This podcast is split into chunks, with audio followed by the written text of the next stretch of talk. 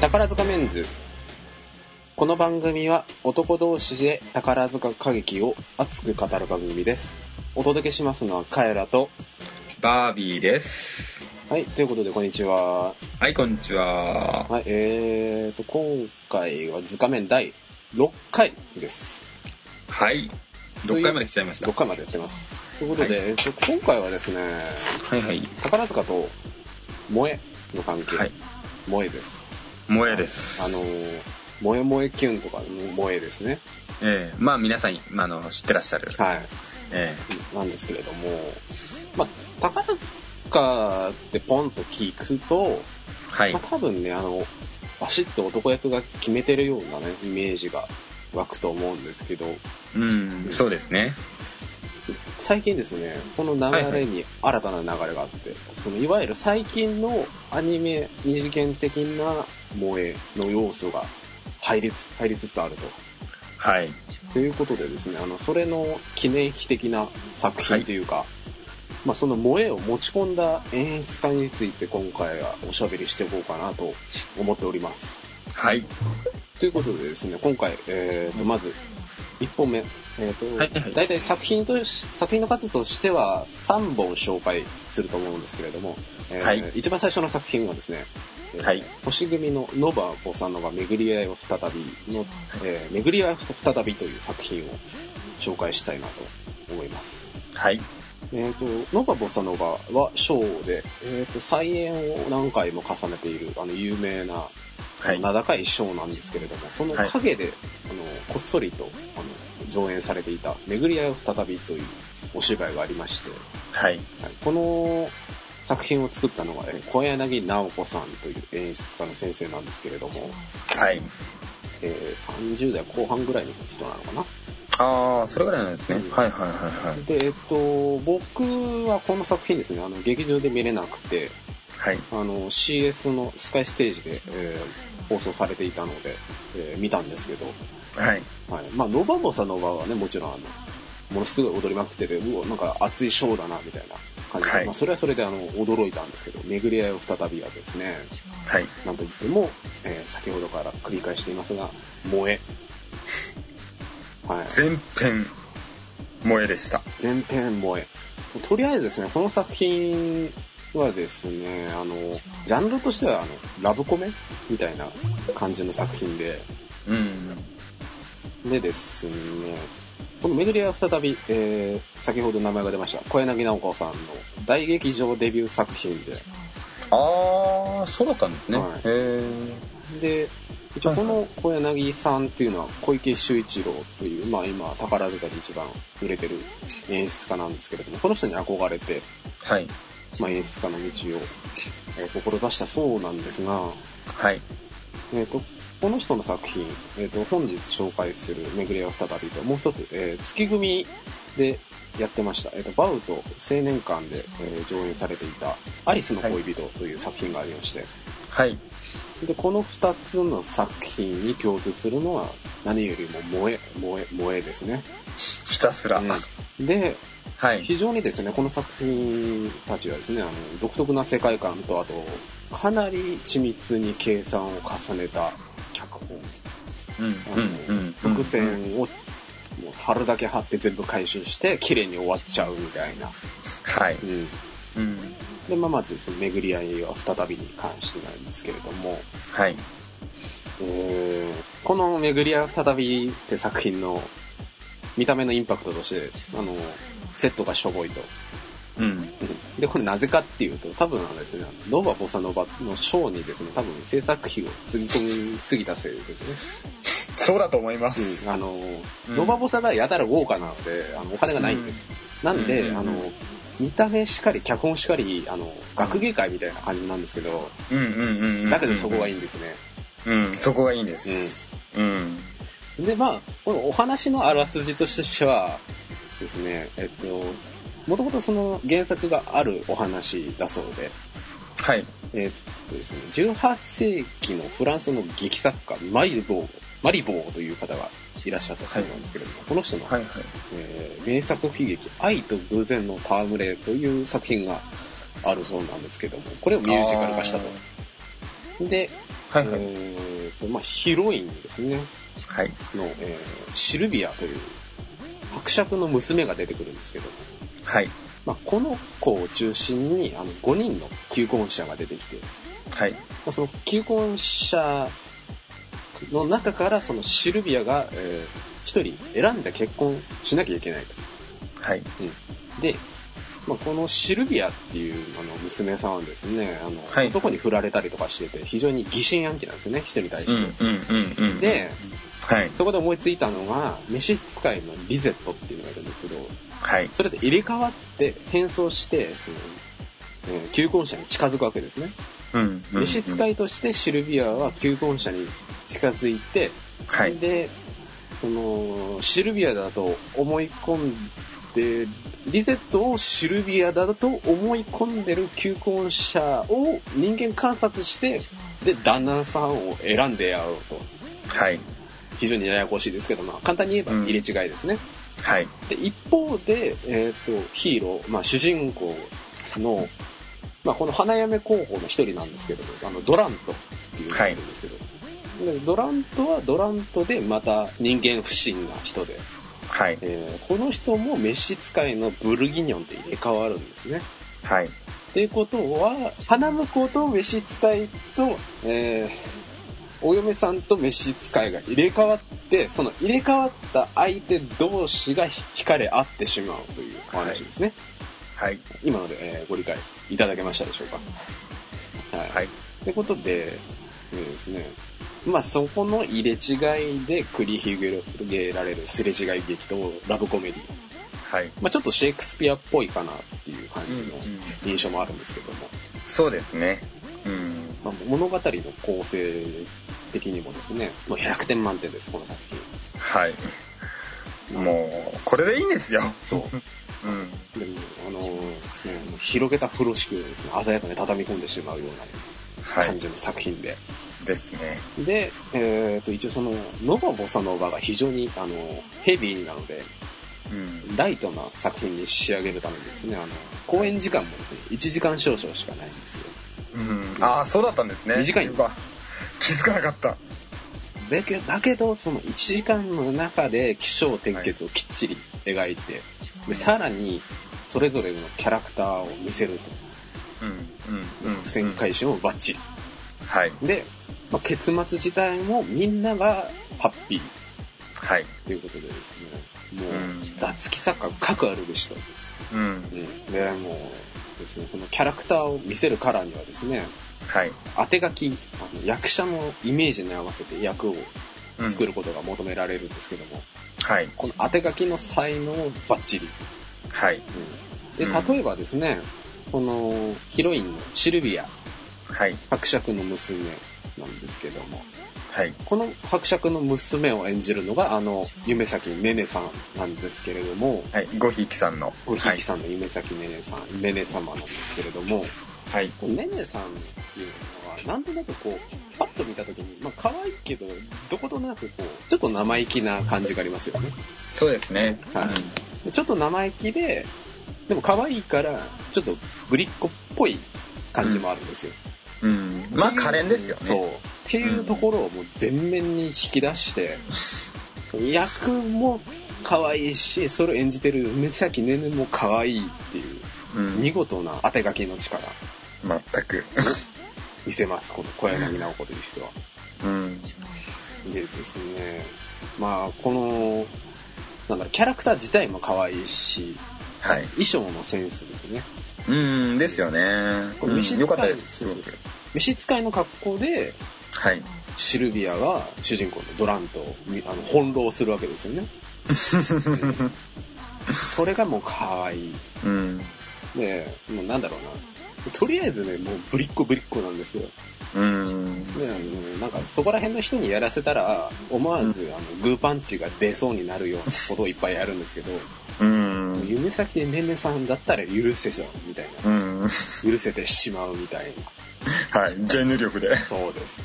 で、はいね、さっき翻弄するって言いましたけど、はい。結局その気が強いんですよねこのヒロインが、うん。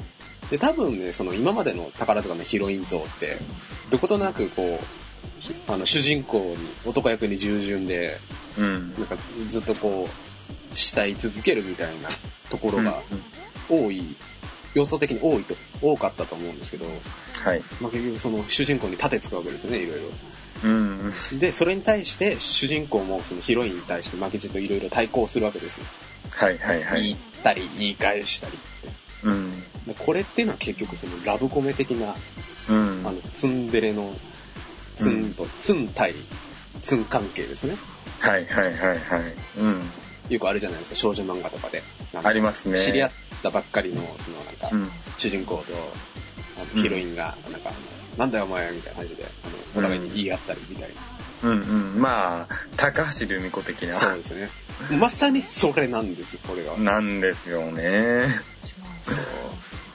で、まあね、あの、これだけね、あの、ツンデレったり、ぶりっこしたりっていうことで、はまいあ女性からはですね、あの、シルビア様、あの、はい梅崎ねねさんに関して、まあいろいろね、賛否、賛否、いろいろあるみたいですけど、はいまあね、男的にはね、全然 OK ですよ。いやーもう今日も聞き直しましたけど、はいい、や最高でした最高ですよね。うこれんぜひね、あの、どっかで見ていただきたい。 あのポッドキャストなんでね、あの、音流したりとかね、あの、映像つけたりできないんですけど、あのぜひね、あの、写真でもいいんで、どっかで見ていただきたいなと思うんですけど、はい、写真で興味を引いていただけたらもう、うんもうあなたはもう、はい、一歩踏み出したことはもう変わらないと思ういまん。す、ねで、まあ、一応ね、まあ、ツンデレはい解説しておきますと、はいまあ、気が強いんで、その、好意を寄せている相手を突き放しちゃはういようなキャラクターをツンデレ。はいまあ、要するにテレヤなんですよね。うんうん。なかなか表に出したからそうねそう。で、はい今までずっとその主人公に対して、あの、ツンツンしてたのに、何かのきっかけで、うん急にこう、仲良くし始める、出れ始めるはいと、このギャップにやられてしまうはいっていうようなキャラクターをツンデレと言うんですけども、はいですね、この脚本演出の小柳直子さん。はいまあ、ここまでしててね、あの、ツンデレを意識してないわけはないんですよ。はいで、やっぱりですね、この、プログラムにですね、毎回あの演出家が、あの、挨拶の文章を書いてるんですけども、はいこの今回のあの、巡り合う再びのプログラムをですね、あの、僕、はいあの持ってなかったんですけど、取り寄せてはいはい読んだところですね、えー世の中には乙女産業とでも言うべきエンターテインメントのジャンルがありまして、はい要は女性向けメディア商品のことなのですが、ということで、まあ、はい切り出していて、はいで、まあ、間飛ばして、えーで、というわけで、今回の巡り合う再び、マイ・オンリー・シャイニング・スターは、はいひたすら乙女向けを目指して作った作品です。はいうん。まあ、この時点でもう確信犯ですね。うんで、さらに、えー最近世間では2.5次元と呼ばれる女性向けのアニメ、漫画、ゲームの舞台化が盛んなのですが、本来は宝塚はその講師でもありますし、はいその波に遅れないよう、むしろその意思にかけて古典作品のリライトをラブコメの2.5次元化というコンセプトに読み替えて演出しましたと。素晴らしい素晴らしい。もうそのまんまですね。うん全くうんで、えーテーマは乙女ジャンル王道のツンデレ対ツンデレのですね、計画犯ですよ。もう狙って言いまくってますね狙いまくってるし、うんまあ、み見てる時からなんとなく思ってたんですけど、うんうんうんこの小柳先生絶対オタクですよ。 間違いなく絶対ゲームとかアニメとか大好きうーんですよね。で、で、まあ、この最後の、文章の最後に、まあその初恋を思い出しながら、ぜひ、ね、キュンキュンしながらご覧いただければ嬉しいですなんて言ってうんうんうんキュンキュンしましたよ、みたいな。うんいやもうねこの世界に入りたいと思いましたねうん。うで、まあ、あの、この文章しかりで、あの、お分かりいただけたかなと思うんですけど、んはいま、まあ、王道なわけですよ。うんあの、見始めた時からもう結末は分かっちゃうみたいなうんうんうんうん感じなんだけど、その間に、そのいろんな萌え要素を散りばめて、はいまあ笑うだけ笑って、最後はもう幸せな気分で、うんお客さんは帰るというはいところで、うん非常に幸福度が、ね、高い作品ですね。ええもう帰り際はニコニコでした。 うん。本当に。で、やっぱりですね、あのーはい登場人物いろいろツンツンしてたり、デレデレするわけですよ。はい。で、例えばですね、シルビアの、えーお兄さんか、お兄さんがいるんですけど、はい。その男がですね、非常にツンツンしてるんですよ。うーん。で、嫌味なキャラでしたね。そうそうですよ、はい。うなんかすごいなんか、陰険なやつなんですよ。ーん。で、まあ、ある女の人から言い寄られてるんですけど、はい。もうすごいもう嫌なんです、言い寄られるのは。うん。で、お前は俺のどこが好きなんだと聞くんですよね。うん。そうすると、その、ひあの女の子は、その冷たいところが好きですとか言うんですよ。うん。そうすると、バカってなんか一括するんですよね。うん。その女の子泣いちゃうんだけど、その泣いてる時に、むしろお前のバカさ加減が興味深くなったとか言って出れるんですよね。もうわかりやすい。どこをどうひっくり返してもツンデレだと。うーん。いや、この場面は本当実はキュンキュンしました。うんもうわかりやすいなって思うんだけど、やっぱりこれを宝塚でもフルで演じるあたりがもう最高ですね。うーん。まあもともと宝塚自体もね、あの僕繰り返してますけど、あの偉大なるマンネリはい。があの支配しているので、うんまあ。そこの、なんていうかテンプレにうまく収まっているなという感じなんですけども、はい。まあこんな感じでですね、あのサブキャラ、まあ主人公しかりなんですけれども、サブキャラもいろいろこう萌え要素があるあのサブキャラがたくさん登場してて、はい。例えばですね、あの、実は、あの、年上の伯爵夫人が好きな一途な純情なヘッポコ騎士とかですね、はい。とかですね、あの、実はあの、召使いと両思いだった異国の王子様とかですね。はい。はい。はい。で、さっきの、あの、バカかって一括されてた女の子は、実は、あの、花婿選びに参加する予定だった、あの、実のお兄さんをですね、はい。薬を持って眠らしてですね、あの、断層して、ツンツンな、その、男に、あの、近づくために、断層して参加した泣き虫なドジっ子とかですね、はい。もう明らかな少女漫画的キャラクターですね。はい。うんバビーさんは、どのキャラが好きですかえー、っとですね、やっぱり、えー、っと、その自重と、うんえーえーっと、召使い、召使いと両思いだった異国の王子様。ああ、はもうい。彼がすっごく好きで、あ、そうなんですか。そうなんですよ。あのー、なんだっけ。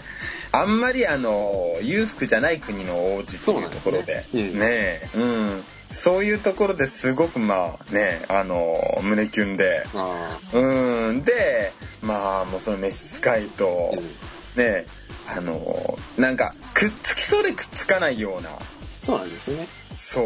ええなんとなく、その、召使いと、王子様自身もなんとなく意識してるんだけど、はい。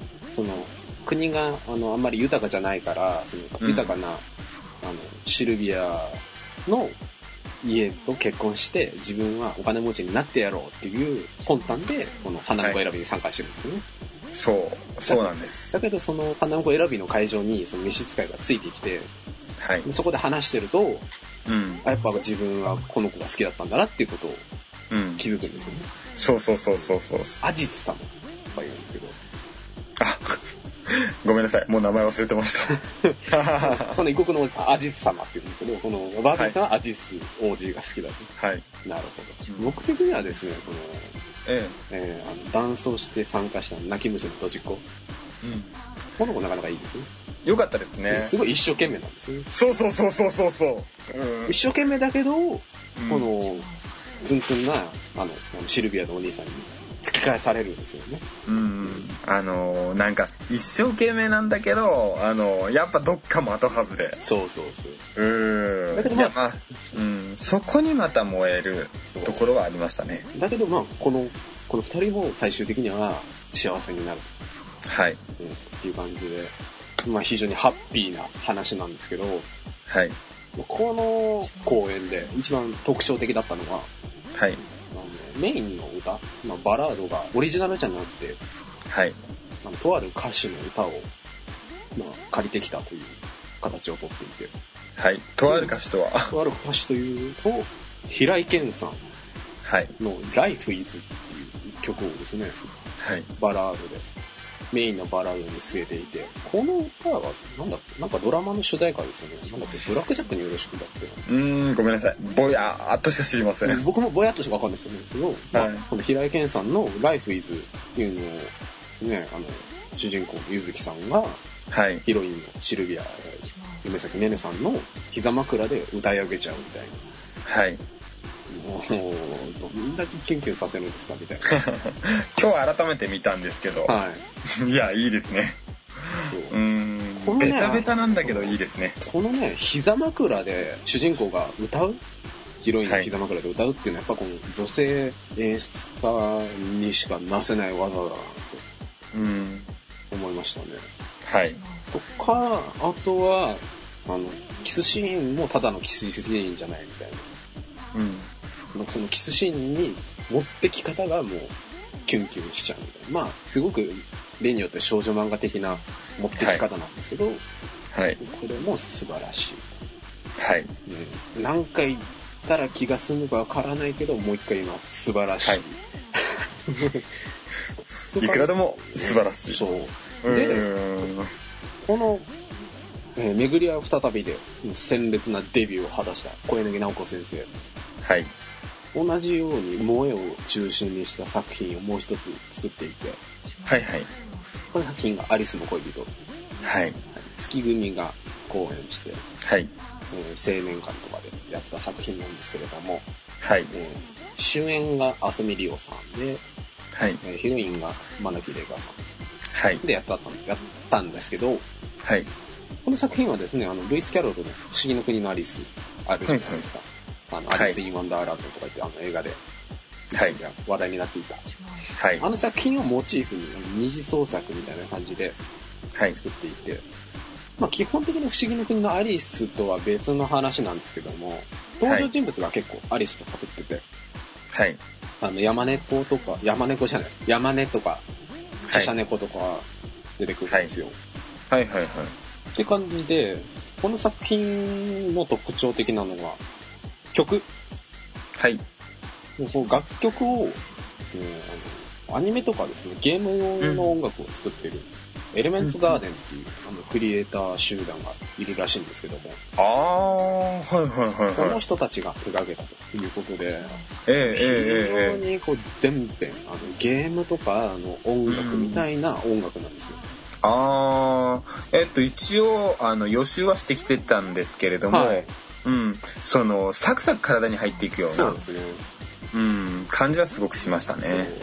そうなんか別の言い方をすると、あの、なんかディズニーランド的な、ディズニーうん的、な感じのうん、うん。キラキラした音楽なんですけうど、ん、エレクトリカルパレード。そうそうそうそううん、うん、うん、うん。キャはッチーなゲームっぽいうん音楽を使ってるんですけども、い。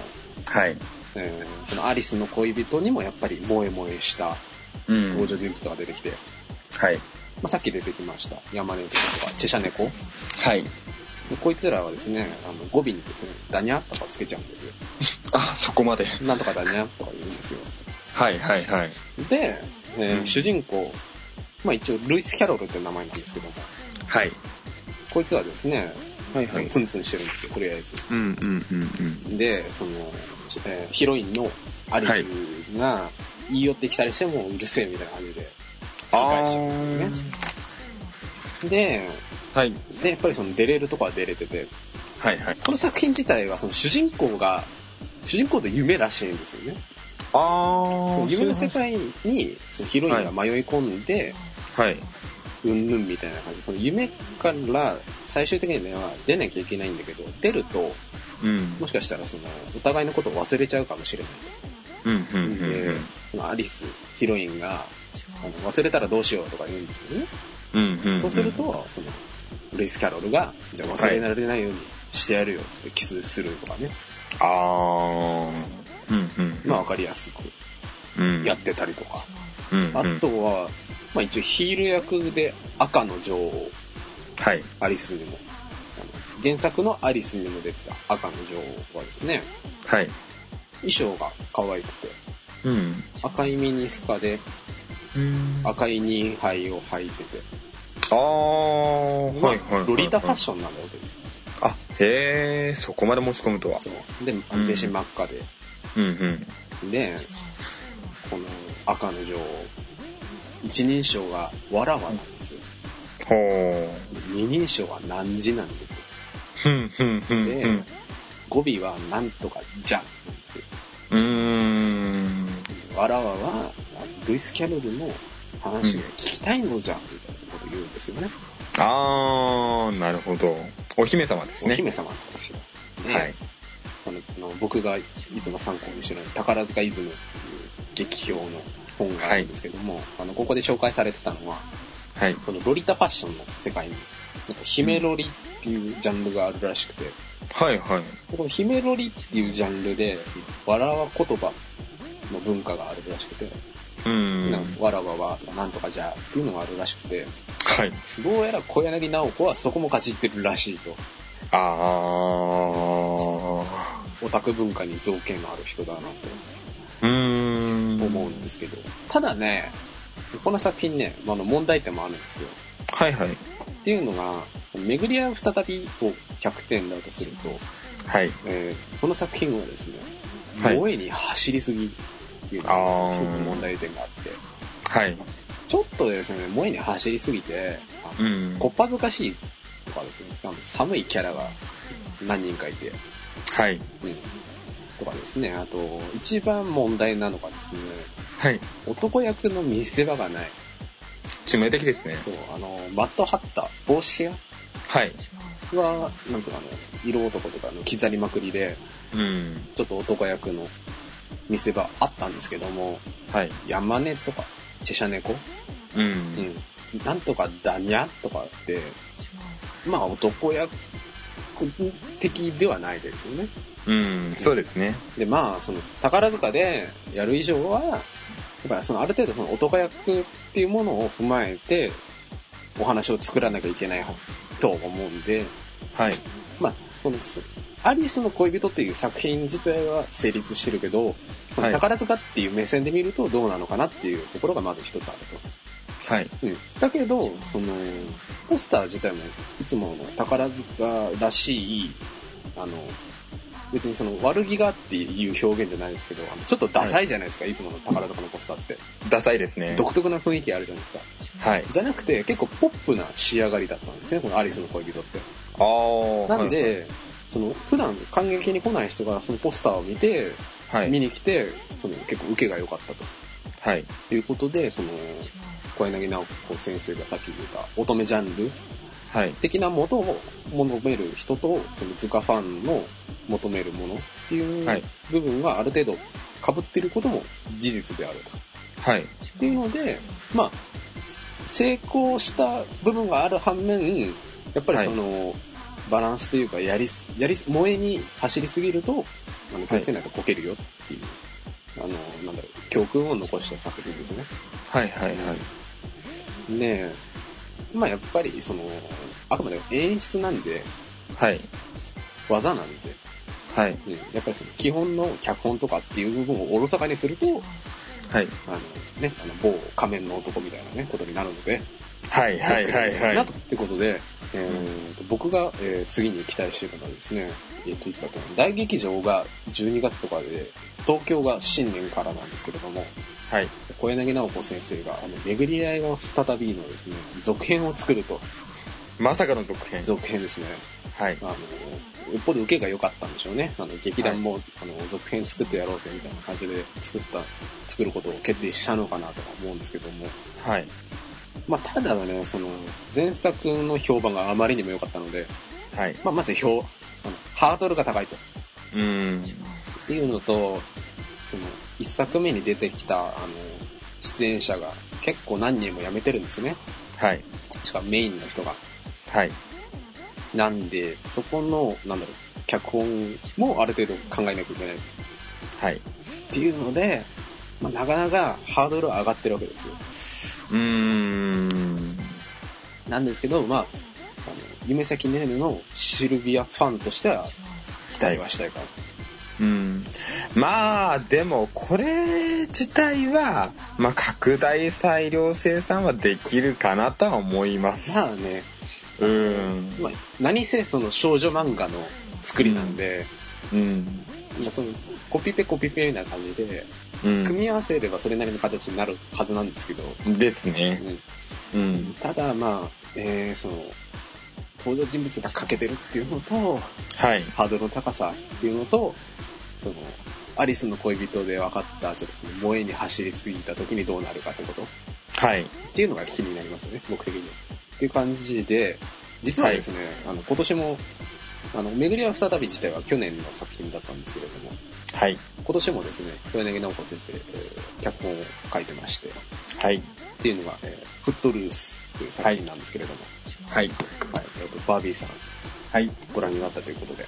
えー先日、えー5日の日に、えーちょっと見てまいりました。ということでですね、後半はですね、このフットルースの話を絡めて、えー、はい萌えの話題、引き続き話していきたいと思います。はい。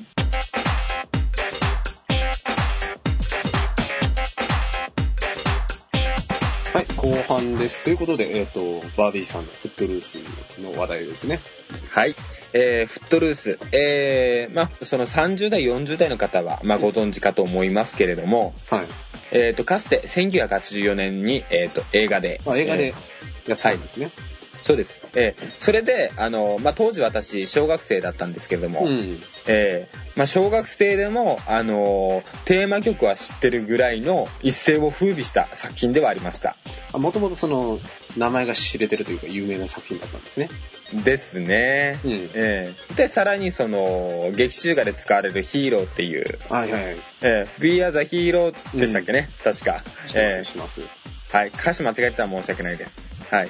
で、えっ、と、それは、えっ、と、当時やってた大英ドラマの、えっ、と、スクールウォーズっていう、はいはいはいはい。えーまあ、90年代に入って2もやってたんですけど、うん。えーそのテーマ曲になるぐらい、まあ、いろんな、その、有名な、知られてるような歌がいっぱいある。まあ、そういうことです。うん。うん。まあ、そのヒーローに関しては、えっ、と、もう小学校の、えっ、と、体育の授業のダンスにも使われるぐらいあーなるほのどメジャーぶりでしたまあ、。団子三兄弟みたいな、それぐらい有名な感じですね。そういうことです。 ええで、えーっとですね、98年にブロードウェイで、うんあの、また改めて上演されたということで、うんええそれはちょっと僕も知りませんでしたけれども、ええで、それの、ええそこを経た、えーっと形での、まあ、宝塚版という形になる、なるほどなります。それで、えーっとですね、一応、まあ、お話的には、えーっとですね、あの、と、えーこれは引用の、引用引用でさせていただきます。えー都会のダンス好きの少年が、えー保守的でダンスの禁止された田舎町に引っ越してきて、えーそこでダンスパーティーを開くというのが作品のストーリーです。なるほど。そこではい揉めると。そういうことです。えなるほどーそこで2点3点するという。うん。えーっと、まず、あのーえー主人公が、あの、レンという男の子が、えーおるんですけれども、えー彼が、まあ、シカ、あの、大都会のシカゴから、うん。うん。ど田舎町の、えーっとですね、ボーモントという町に、えーうん引っ越してきまして、えーそれで、えーまず、まあ、カルチャーショックを受けるという。何でカルチャーショックを受けるというと、ダンスが禁止されている。なるほど。うん、ロックンロールが、あのー禁止されているという。あロック禁止みたいそう、ロック禁止という。な。なるほど。そう。そういう、まあ、あの、町で、うん。大変保守的な町で、うん。えーで、それを禁止している、えー首謀者というのが、えーっとですね、ミスズ・アキさんが、うんえー演じております、ね、牧師さんがいらっしゃいまして、うん。うん、大変力がある。なるほで、牧師さんの娘が、えーヒロインの、えーっと、前羽美美さんが演じているアリエルという、ど。うん。はい、女の子なんですよね。えーそれで、えーっとですね、まあそういった形で、あの、ロックが禁止されている街にダンスパーティーを、うん。あの、開くというお話です。なるはい。それで、内容的にと言いますか、ほど。はい。えーここは、あの、まあいろいろと、まあ私自身ロック好きですから、うんはい。えーいろいろと、まあ文句をつけたいところもありました。ああ、正直なるほど。はい。特に、その、80年代自体が今すごく時流に乗ってる中で、うんフットロスを持ってくるっていうのはすごくうん良いことだと思ったんですけれども、あの、もっと、ね、いけたんじゃないかという、その、なんだろう。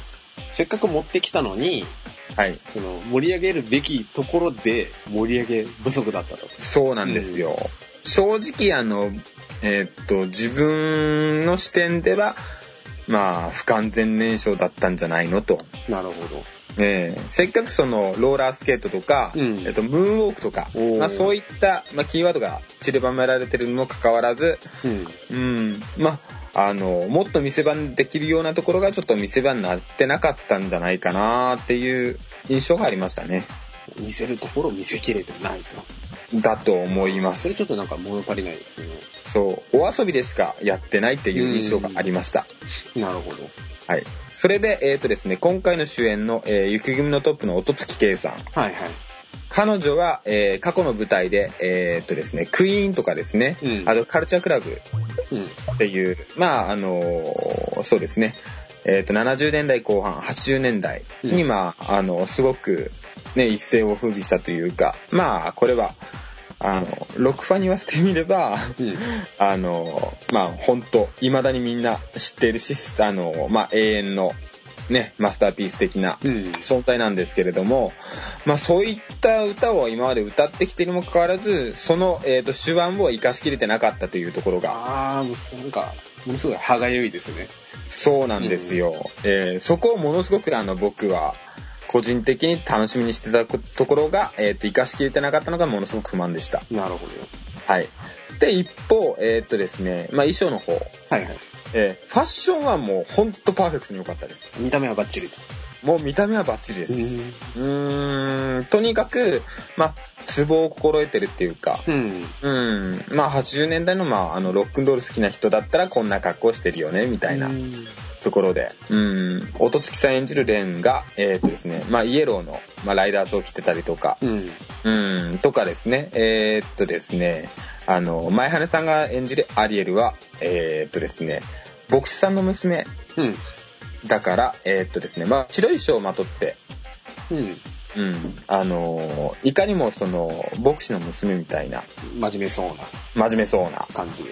うん、感じで、うん。うん、出てきて、さてどうなると思って、その、えー白い衣装を脱いだら、赤いウエスタンブーツに、おーうん、まあ、カラフルな、えーっと、サングラスに、ねいきなり、いきなりド派手になってしまう。そう、ド派手に。うんで、デニム、ええあの、もう、あの、全身デニムの、本当にもうアメリカンガールみたいあなー絵に描格いて好になってしまうという。うん。うん。っていうところで、えっ、と、この作品の萌えのキーワードがあります。お、出ました。はい。もうはい。。あの、萌えポイントは、はい。えー、ギャップ萌えです。ギャップ萌えですか。はい。先ほどの巡り合う再びとはか、い。アリスの恋人はツンデレでしたけど、はい。こちらはギャップ萌え。ギャップ萌えです。なるはい。まあ、人間とはいろんな、まあ、あのね、えー顔を持ってるというところで、うんえーまずは、えーっと、先ほどの、えー、前羽さん演演じるアリエルの件で、うんえーまあ、普段は優等生。うん。うん。でも、裏は、本当あの、街の悪いことも付き合ってるような、あうん、ロック少女ってあ、ちょいっうと。やんちゃな部分もありみたいな。そうなんです、そうなんです。うん。で、あのーでも、えー牧師さんをやっている、えっ、と、お父さんうん。と、えーまあ、確執があって、うん。うん。その確執っていうのは、まあ、ネタバレだから、ちょっと言いませんけれども、うん。えっ、と、そこから、あの、そこに、えー、とちょっとメランコリンクになってるっていう、うん。うん、そういうところがあって、やっぱりちょっと傷つきやすい女の子みたいな。ああ、うん、普段は強がってるんだけど、うんっていうところで。ギャップ萌えですね。はい。まずそこが一うん一のバックアップ萌えです。それで、えー、っとですね、次は音月さん演じる、えー、っとですね、主人公のレン。はい。うん。彼は、えー、っとですね、一見ちょっとその、こう、チャラい感じっていうか、うん。うん、ちょっとひ弱な感じなんですよね。うん。うん、ひ弱っていうか、その、こう、殴り合いの喧嘩とか、あのあんまりやらないような、うん。うん、まあ楽しければいいじゃないみたいな。うん。うん、感じの男の子なんですけれども、えー、まあ、ある場面をきっかけに、えーっとですね、あの、それまでは少年のような声だったうん。彼が、えーある決意をもとに一気に大人の男に、男の声になるという。男らしくなる。そうなんです。へーえーまあ一応あの、えー一幕の最後なんですけどね。はい。えーそれまで本当になんかね、子供だったのが、うん。えーっと、一気に大人の男に変身するという。で、えーっと、まあ、そこが、えーっと、結構物語のキーワードで引っ張っていく部分があったと。うん。はい。あと、えーですね、次はですね、えーっとですね、サオクラマさんが演じている、ウィラードっていう、うん。えーメガネをかけた男の子が出てきます。メガネっ子ですかそう、メガネっ子です。えー彼はもう本当に、いわゆるヘタレくんですね。なるほど。うーん。なかなか思ってることを堂々と言えない。うん。えー好きな女の子はいるんだけど、好きな女の子の前では喋れない。ああ、なんかそういうキャラクター作りも絶対なんか小柳先生意識してそうですよね。ああ、言われてみれば確かに。うーん。で、えっ、と、彼もですね、はい彼は、えーダンスが踊れない。うん。うん。まあ、運動神経ゼロなんでしょうね、多分。ああ、のび太くんみたいな感じですね。 うーん、そう。うん、まあ、ベタベタのメガネくんですよ。うん。うん。それで、えーっと、見せどころがないかと思いきや、はい。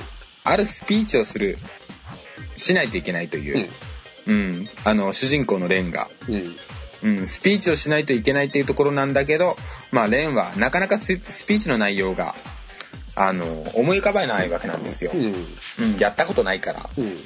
うん。それで活躍するのが彼ですね。えーっとですね、ウィラードですね。ミラー。はい。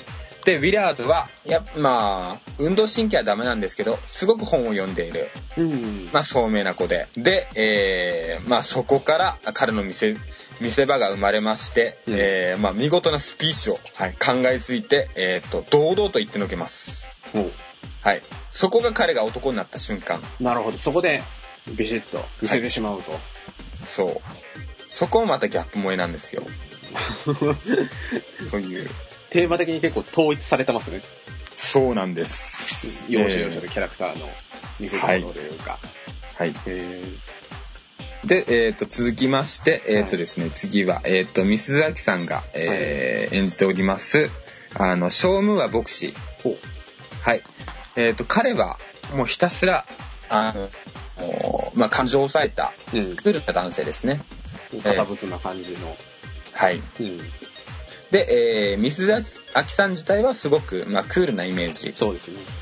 です。はい。っていうところがありまして、すごくまあ、あのそうですね、当て書き的にすごくマッチングうん。してるキャラクターでした。なるほはい。それで、まあ、この牧師が、えーまあ、ダンス禁止ど。の、あの、首謀者なわけで、うん。うん。えーそれで、とにかく、あの、終盤まで、ずっとクールなポジションだったにもかかわらず、えー最後に大爆発するんです。の ためにためて最後、ドンと。そうなんです。えーで、そこは、えーっとですね、まあ、物語から章に移るところなんですけれども、うん。ええもう、まず、まあ、ミスズアキさんだけに関わらず、うんええまあ、この章自体が支配しているところ、うん。ええ物語が、えーっと、なかったかのように、ええ全員踊りまくります。何事もなかったかのようにはい。踊り狂うと。うん。今までのは何だったんだ、みたいな。そりゃまあ、ダンス解禁になる話ではあるんですけど、解禁しすぎじゃねみたいな。そうそうそうそう。いや、そんなリアルで解禁ししなくても、みたいな。